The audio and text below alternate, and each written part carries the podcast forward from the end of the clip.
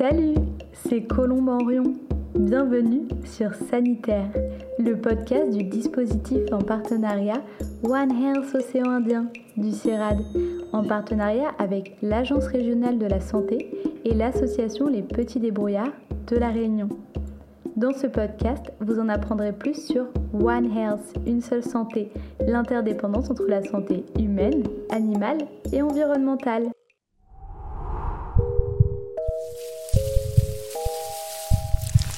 Vous retrouve pour cette deuxième partie d'épisode sur le lien entre santé et biodiversité, la diversité des espèces vivantes. Pour cela, nous recevons Alexandre Caron, écologue et vétérinaire dans l'unité de recherche ASTRE du CIRAD, accueilli à l'université Eduardo Mondlane au Mozambique. Bonjour Alexandre. Bonjour Colombe. Claire Lajonie, chercheuse en droit public de l'environnement à l'INSERM et en poste au laboratoire Population Environnement Développement à Marseille, spécialiste du lien entre santé et biodiversité. Rebonjour Claire. Bonjour Colombe. Et Nicolas Lenné, ethnologue chargé de recherche au sein de l'UMR PALOC IRD, spécialiste des relations humains-animales. Rebonjour Nicolas. Rebonjour Colombe. Donc dans la première partie de cet épisode, nous avons vu que la faune, la flore et leurs écosystèmes étaient indispensables à notre santé euh, physique et mentale, pourtant que cette biodiversité était en pleine euh, érosion. Dans cette deuxième partie d'épisode, nous allons donc voir comment les différents acteurs tentent de préserver le vivant et du même coup leur santé. On va s'intéresser d'abord au rôle des chercheurs dans cette lutte pour la préservation de la biodiversité. Claire Lajonie et Alexandre Caron, vous travaillez tous les deux sur le rapport biodiversité et pandémie pour le groupe Eclipse, visant à aider gouvernements, institutions, entreprises et ONG à prendre des décisions en matière de biodiversité en Europe. Pouvez-vous nous en dire plus, Alexandre Caron?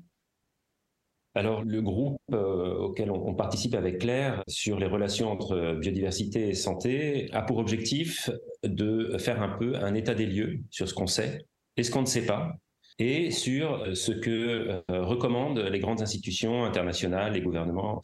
Et euh, l'objectif, c'est à partir de cet état des lieux d'informer, par exemple, l'Union européenne pour qu'elle puisse lancer des appels à projets qui soient adaptés à l'état des connaissances et les domaines dans lesquels on doit appuyer la recherche.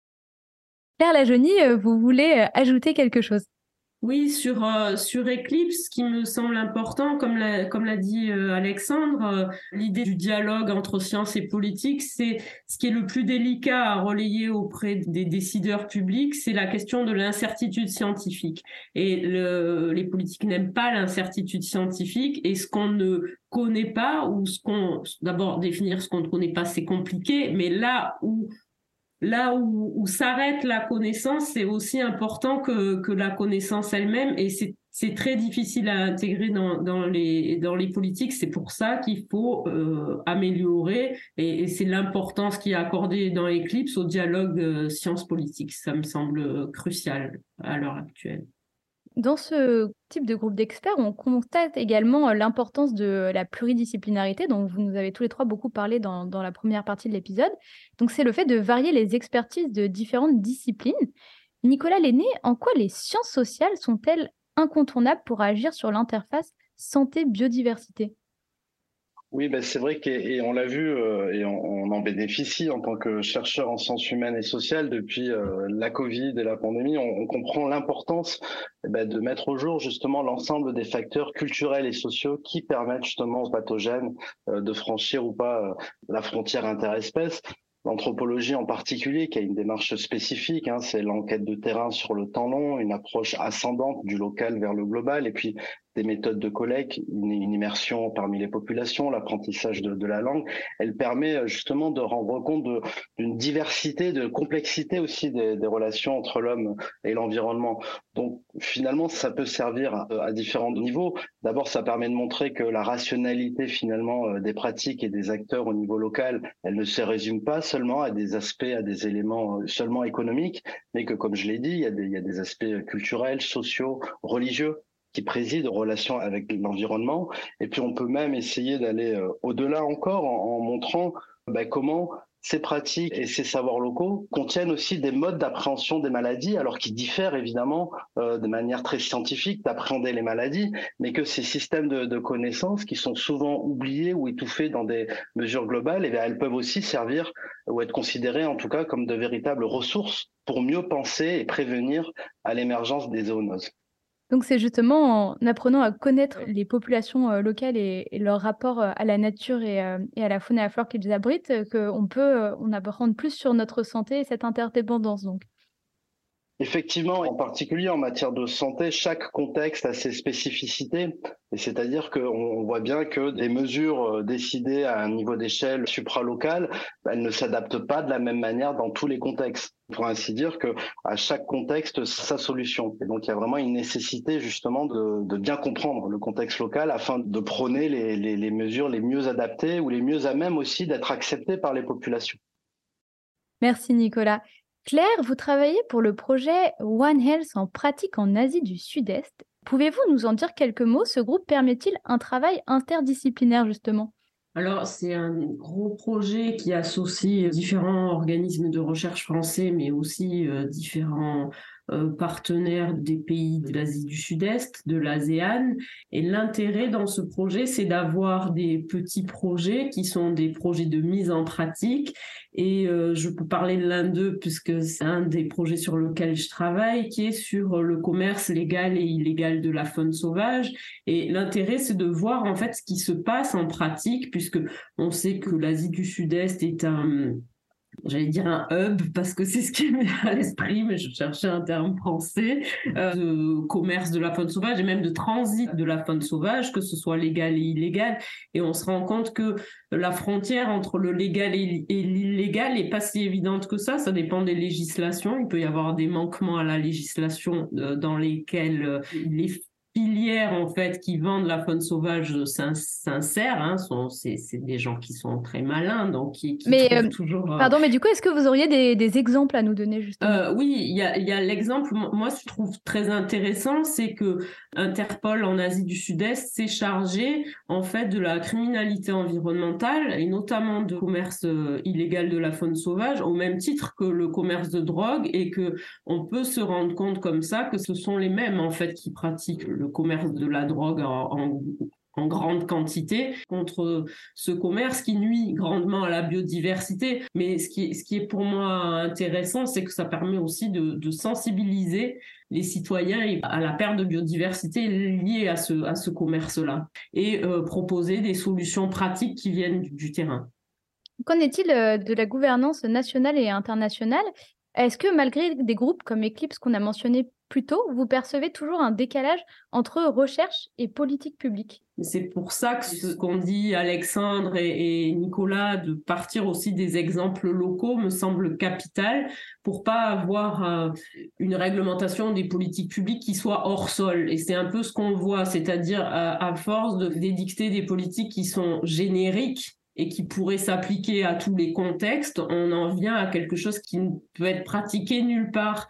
C'est l'intérêt de la réglementation internationale. Elle est, elle est critiquée parce que désarticulée parfois, mais par exemple pour ce qui concerne la Convention sur la biodiversité, c'est l'édiction de grands principes qui doivent trouver leur traduction dans, dans, la législation et les politiques publiques nationales et locales. Ah, c'est là qu'on prend vraiment en compte des contextes et des écosystèmes particuliers. On en revient un petit peu à ce que euh, Nicolas Lenné nous disait tout à l'heure euh, sur l'importance de recontextualiser et, et, donc euh, l'importance des sciences sociales. Alors maintenant, j'aimerais vous faire écouter à tous les trois une archive de 1994 sur les espèces menacées et la Convention de Rio. La Convention sur la biodiversité réglemente la façon dont les hommes s'approprient les ressources vivantes de la Terre. Aux pays riches, dits du Nord, la Convention accorde le droit de breveter toute découverte faite à partir de plantes ou d'animaux, engrais, cosmétiques par exemple. Mais, et cela c'est nouveau, si ces découvertes sont faites à partir d'espèces vivant dans les pays pauvres, ces pays toucheront des royalties. En quelque sorte, ils seront intéressés aux affaires. Des résultats donc très commerciaux pour une convention qui se voulait scientifique. Au départ, l'ambition était bien différente. Il s'agissait de protéger la diversité des espèces vivantes, soit 1 400 000 décrites à ce jour. Plus de la moitié est en voie de disparition. Déforestation, pollution, pauvreté, urbanisme.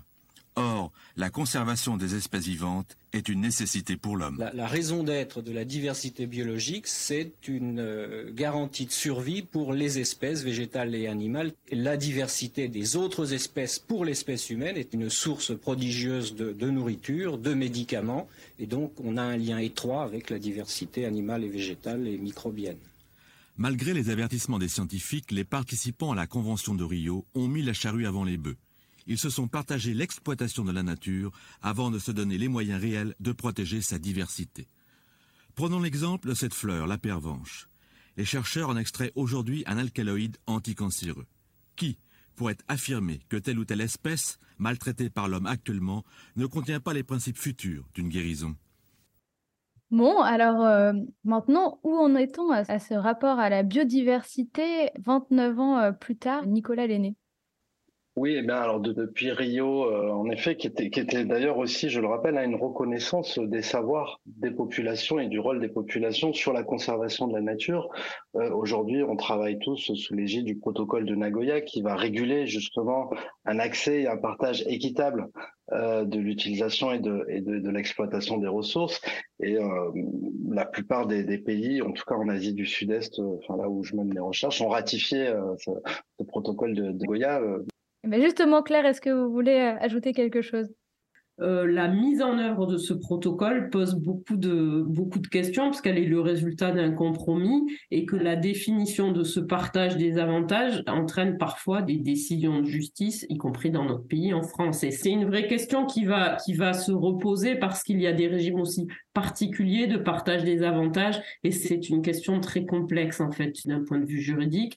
Quand ce sont des laboratoires pharmaceutiques, les laboratoires pharmaceutiques sont bien armés d'un point de vue juridique pour défendre leurs intérêts. Et donc, il faut être en face pour défendre les intérêts aussi des populations. Mais alors du coup, est-ce que ça part euh, en quelques mots d'une de ce qu'on pourrait appeler une gouvernance euh, adaptative en quelque sorte?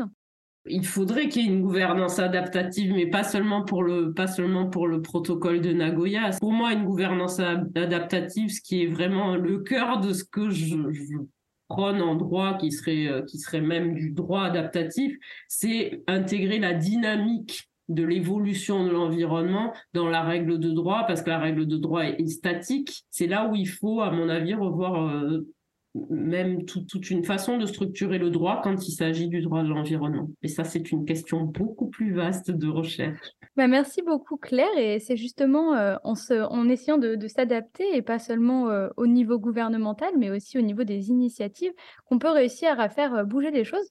Actuellement, je suis à La Réunion. Ici, on tente de préserver le pétrel noir de Bourbon et le pétrel de Barreau, des oiseaux marins endémiques de l'île qui sont en danger critique d'extinction selon la classification de l'Union internationale de conservation de la nature. En fait, les pétrels peinent à rejoindre le large à cause de la pollution euh, lumineuse. Du coup, pour répondre à cette problématique, le Parc national de la Réunion a mis en place ce qu'on appelle les nuits sans lumière. C'est-à-dire que chaque année, collectivités et entreprises de l'île sont encouragées à éteindre les lumières extérieures les plus puissantes qui désorientent les oiseaux et provoquent cette chute. Et cette initiative semble porter ses fruits, car euh, en 2022, on recensait 630 jeunes pétrels de barreaux euh, qui se sont euh, échoués contre 1541 en 2021, soit l'année précédente.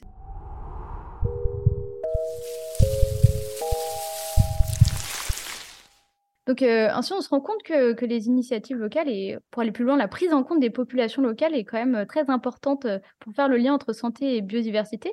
C'est également le cas des populations autochtones qui seraient incontournables car d'après le rapport de la Banque mondiale publié en 2019, les peuples autochtones sont gardiens de 80% de la biodiversité mondiale alors qu'ils possèdent, occupent et utilisent seulement un quart de la surface de la planète Alexandre Caron, dans un article de 2021 sur les systèmes socio-écologiques auxquels vous avez contribué, vous parlez du biais d'endiguement, ce biais qui consiste à légitimer certaines connaissances et certains acteurs au détriment de d'autres. En quoi nos connaissances occidentales sur le lien entre biodiversité et santé peuvent-elles être enrichies par d'autres populations? Et qu'est-ce qu'un système socio-écologique en quelques mots? Alors, euh, bah, il, faut, se replonger dans l'histoire. Hein. Euh, l'histoire euh, des, sociétés humaines, c'est quand même une partie du monde qui a imposé sa, vision du monde à toutes les autres. Hein. C'est ce sont les empires européens qui ont imposé ce que c'était qu'un parc national, comment est-ce qu'on devait protéger la biodiversité. Et ça, c'est une seule vision du monde, euh, comparée aux centaines, probablement aux milliers de visions du monde qui existent euh, à travers les différentes cultures humaines. Euh, donc aujourd'hui, on peut se poser la question, déjà face au fait que la biodiversité n'est pas si bien conservée que ça. Donc notre système de conservation de la biodiversité est peut-être pas si bon que ça. Et donc aujourd'hui, ça nous, ça nous questionne en se disant peut-être qu'il faut aller rechercher les autres visions du monde, les autres relations entre l'homme et, l'environnement, euh, pour voir si euh, bah, il n'y a pas des a pas des solutions locales euh, qui ont été développées et qui pourraient nous permettre de mieux conserver la biodiversité, notamment avec les populations locales. Ben justement, Nicolas Lenné, vous avez beaucoup travaillé sur les relations humains-éléphants en Asie du Sud et Asie du Sud-Est. Que pouvez-vous nous en dire? Concernant euh, les relations, euh, les relations homme-éléphant, alors d'abord juste pour, pour rebondir sur ce que vient de dire Alexandre, effectivement, hein, il n'y a pas qu'une euh, seule vision du monde et, et c'est vrai que les modèles de conservation étaient basés sur ce qu'on appelait le modèle forteresse, ce qu'il fallait isoler ce qu'on appelle entre guillemets la, nature des populations qui n'avaient plus accès à, à, leurs ressources. Et on ne peut que constater que euh, les échecs, en tout cas de ce, de ce modèle de, de conservation. Euh, alors moi, j'ai oui, j'ai beaucoup travaillé sur les relations homme-éléphant en Inde. Ce que j'ai essayé de, de montrer, ben, en prenant l'exemple de, de l'éléphant, que finalement, euh, mieux vaut euh, vivre avec euh, les éléphants au quotidien plutôt que de les parquer dans des dans des espaces dédiés et pour de multiples raisons. Alors d'abord sur le comportement des éléphants, ce sont des espèces migratoires, donc les parquer dans un espace, ça, ne fonctionnera pas au niveau de l'espèce puisque l'éléphant a tendance à, migrer.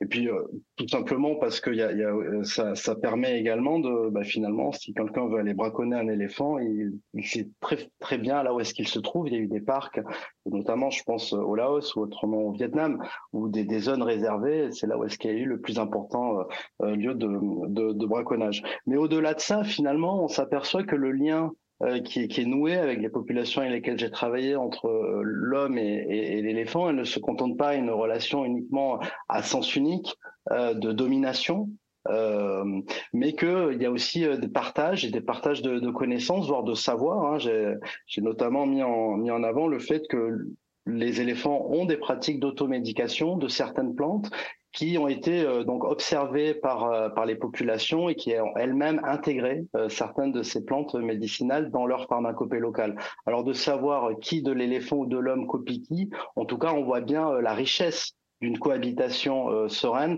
plutôt qu'une séparation et qu'une distinction entre, en tout cas entre les espaces euh, des hommes et des éléphants et des, animaux en, général. Oui, c'est ça. J'ai vu dans vos enquêtes euh, qu'on vous a souvent dit que la forêt était l'équivalent d'une pharmacie pour éléphants et qu'on les laissait, dans certains cas, aller s'auto-soigner. Effectivement. Alors évidemment, ce n'est pas pour toutes les affections. Euh, évidemment, mais euh, lorsqu'un cornac, par exemple, s'aperçoit que son éléphant est un petit peu amaigri ou euh, qu'il a un petit peu perdu d'appétit, spontanément, il va le laisser tout simplement vaquer dans les forêts environnantes au village pour ben, justement, vaut mieux qu'on le laisse aller chercher lui-même des racines, des essences de plantes ou des écorces d'arbres, et puis il reviendra en, bonne santé. Et peut-on s'inspirer de ces connaissances pour les adapter à, notre santé en tant qu'être humain?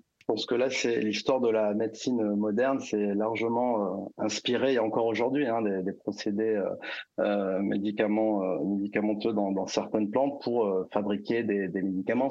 Été très très bien dit dans la dans l'extrait que vous nous avez euh, passé. Maintenant, il faut effectivement rendre justice euh, aux populations qui euh, utilisent ces, plantes et ces essences qu'ils ont intégrées dans leurs systèmes locaux et qu'il y ait une forme de ben de, de restitution, d'accès, de partage équitable en tout cas s'il y a une exploitation de la ressource, ce qui n'est pas encore tout à fait le cas, comme l'a rappelé Claire justement.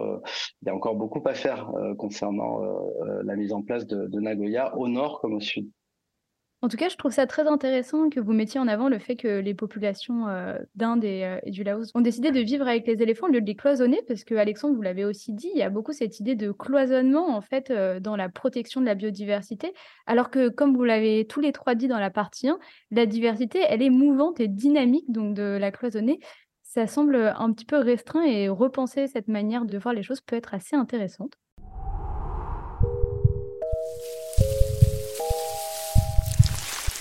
Alexandre Caron, vous travaillez en Afrique australe pour le projet ProSouli, Promoting Sustainable Livelihood, promouvoir des moyens de subsistance durable.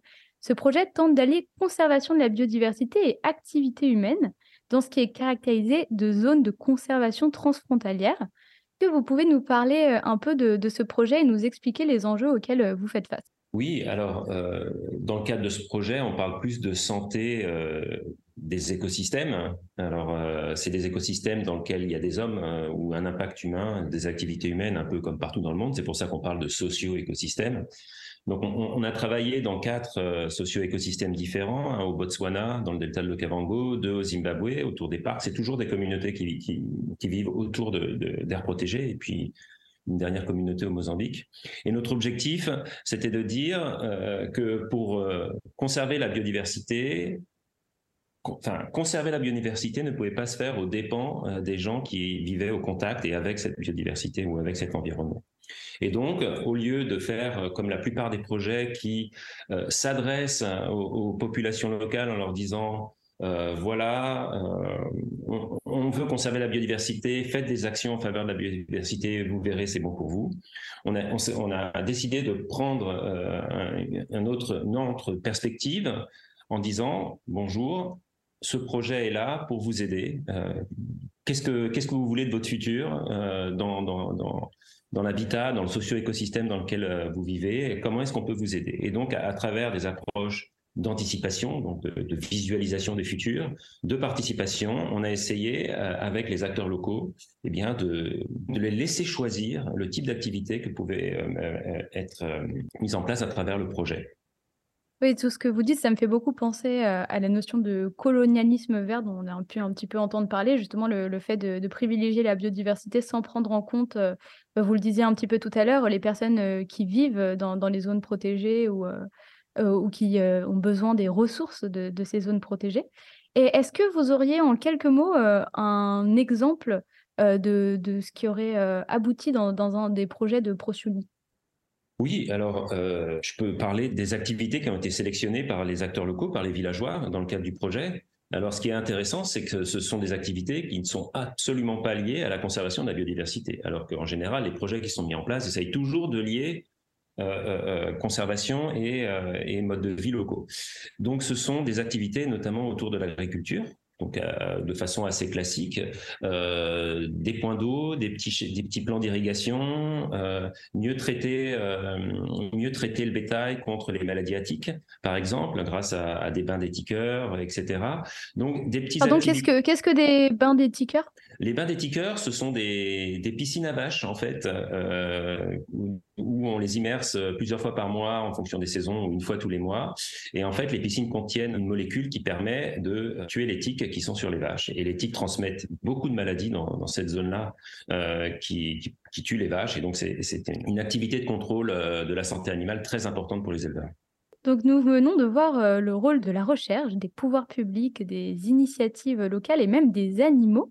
Maintenant, qu'est-ce que chacun et chacune de nous peut faire au quotidien pour tenter de préserver la biodiversité et du même coup sa santé, Claire Lajonie il me semble que ce qui a été euh, flagrant dans la pandémie et ce qui a sauté aux yeux de tout le monde, c'est que à la fois quand tout a été arrêté, on s'est rendu compte euh, bah, de la nature qui reprenait un peu le dessus, à savoir même en ville, les oiseaux qu'on n'entendait plus parce qu'il y avait des voitures, des choses comme ça, et, peut-être euh, bah, essayer de se renseigner pour savoir ce qu'on peut faire dans son quotidien.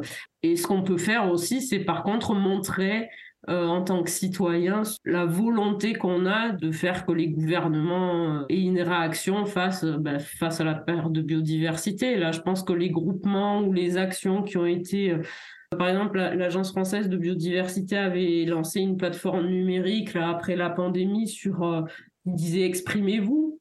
sur la, à propos de la biodiversité, ben, les, les, les moyens qu'on a de s'exprimer, alors il faut aussi les prendre, les moyens, mais quand ils existent, ben, c'est bien de s'exprimer et, de, et de dire les choses. Mais euh, justement, c'est intéressant ce que vous dites parce que, euh, en quelques mots, euh, ça me fait penser à tous ces mouvements qui a eu lieu sur le fait de traîner l'État en justice pour inaction climatique. Alors, toutes ces ONG justement qui, à leur échelle, parce que vous parliez de, faire réagir un peu les politiques publiques, ça pourrait être également un moyen, vous pensez justement?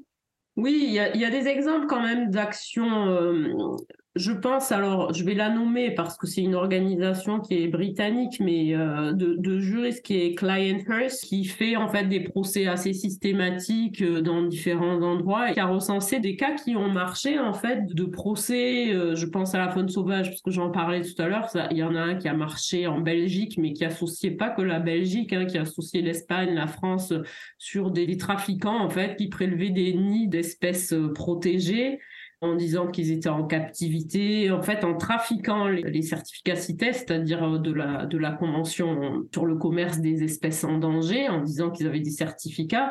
Et en fait, grâce à un procès, euh, ce trafic a été démantelé. Il associait plusieurs pays de l'Union européenne. Et je crois qu'en fait, l'action combinée de ces organisations-là de défense de, de, la nature et, et, le fait pour les citoyens de montrer qu'ils sont de plus en plus concernés et intéressés par ces choses-là fait le changement qu'on a un peu pressenti pendant la pandémie, mais il faudrait que, faudrait que ce qui a été un petit peu amorcé comme prise de conscience euh, se poursuive.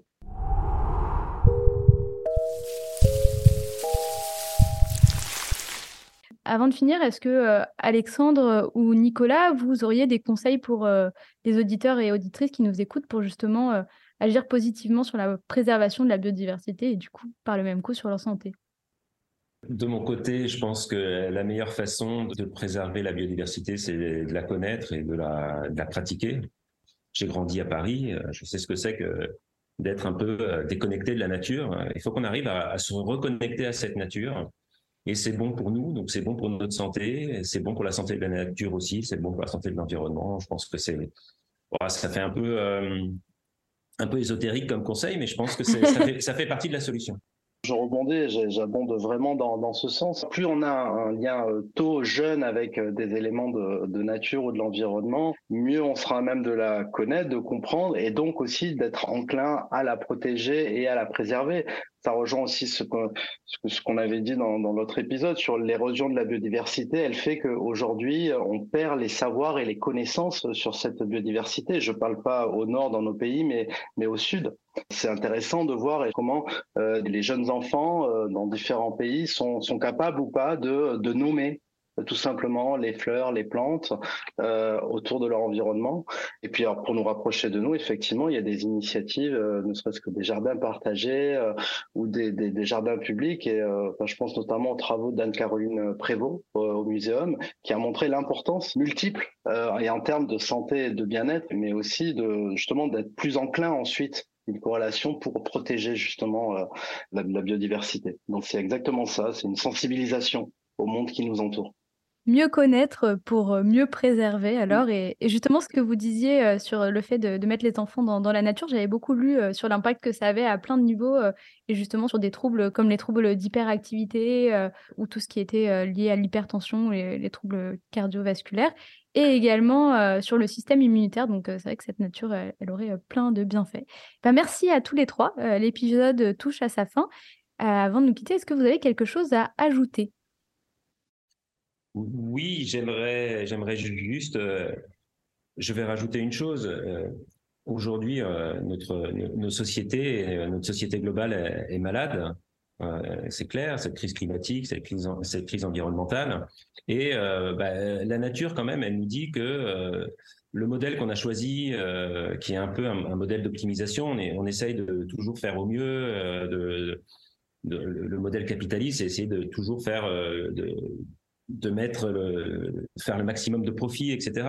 Ben, la nature nous dit qu'en fait, euh, un des fondements de, quelque chose qui fonctionne, c'est sa résilience. Et donc, c'est pas de chercher l'optimisation, mais plutôt d'aller vers la résilience et que pour aller d'un point à un autre, faut peut-être le mieux, c'est peut-être pas le chemin le plus court, mais c'est d'avoir trois ou quatre chemins possibles pour y aller. Et donc, ben voilà, je pense qu'aussi, euh, se, reconnecter à la nature, c'est aussi repartir sur des principes un peu fondamentaux comme ça, qui peuvent peut-être nous indiquer des voies pour sortir des, des crises dans lesquelles on est.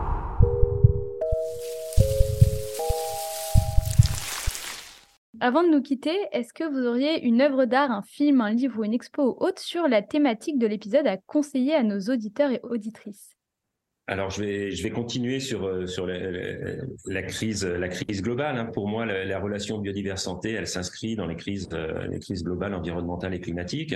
Donc, je conseillerais euh, les deux BD qui ont, qui, permettent assez facilement, parce que la BD est un média assez, assez facile, assez, accessible. Le Monde sans fin, je crois que ça a déjà été en France un, succès l'année dernière, hein, avec notamment le, les, idées de, de Jean Covici euh, qui sont présentées de façon simplifiée et donc qui montrent comment est-ce que euh, une solution par la voie énergétique de, nos crises est, possible, mais aussi la BD qui associe le, enfin qui résume le, les travaux de Jean Covici, donc euh, Capital et idéologie, qui montrent aussi que euh, la solution de la crise actuelle, c'est aussi euh, à travers des solutions sociales et, et, notamment les, les, les, grands écarts et les grandes inégalités qui existent dans notre monde à toutes les échelles. Nicolas, quelle est votre suggestion? Pour ma part, je, je recommande le, le, documentaire réalisé sur la, la, pensée de Philippe Descola, qui est anthropologue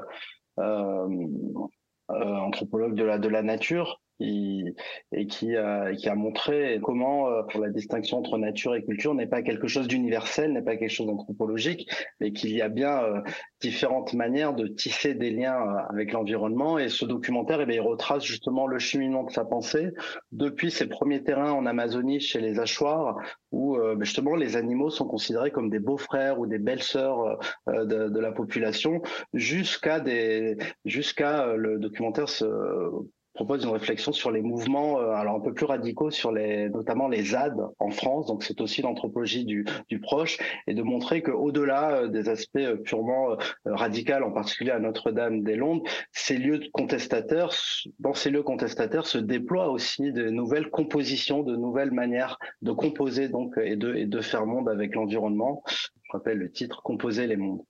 Merci Nicolas. Et vous Claire? Alors moi, ça va être beaucoup plus contemplatif et pour la rêverie, mais aussi pour inciter euh, et pour montrer la beauté de, la nature, d'aller voir euh, les, prix de photographie euh, de la faune sauvage sur le site du National Geographic, parce que là, ça donne vraiment envie de protéger la nature et puis c'est très beau.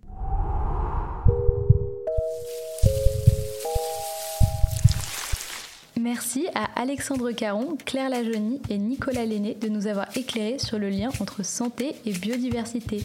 Vous venez d'écouter Sanitaire, le podcast du dispositif en partenariat One Health Océan Indien du CIRAD, en partenariat avec l'Agence régionale de la santé et l'association Les Petits Débrouillards de La Réunion. Retrouvez-nous le 1er avril pour notre prochain épisode sur la santé dans les élevages. Vous pouvez nous écouter sur les plateformes de streaming classiques. Si notre épisode vous a plu et que vous souhaitez en savoir plus sur l'interdépendance entre la santé des animaux, celle de l'environnement et la nôtre, abonnez-vous sur notre page. Vous pouvez aussi nous suivre sur Instagram, Facebook et LinkedIn. Cet épisode a été écrit, réalisé et enregistré par moi-même, Colombe Henrion. Audrey Chonette s'est occupée de l'animation sonore et Léa Chanron de l'infographie.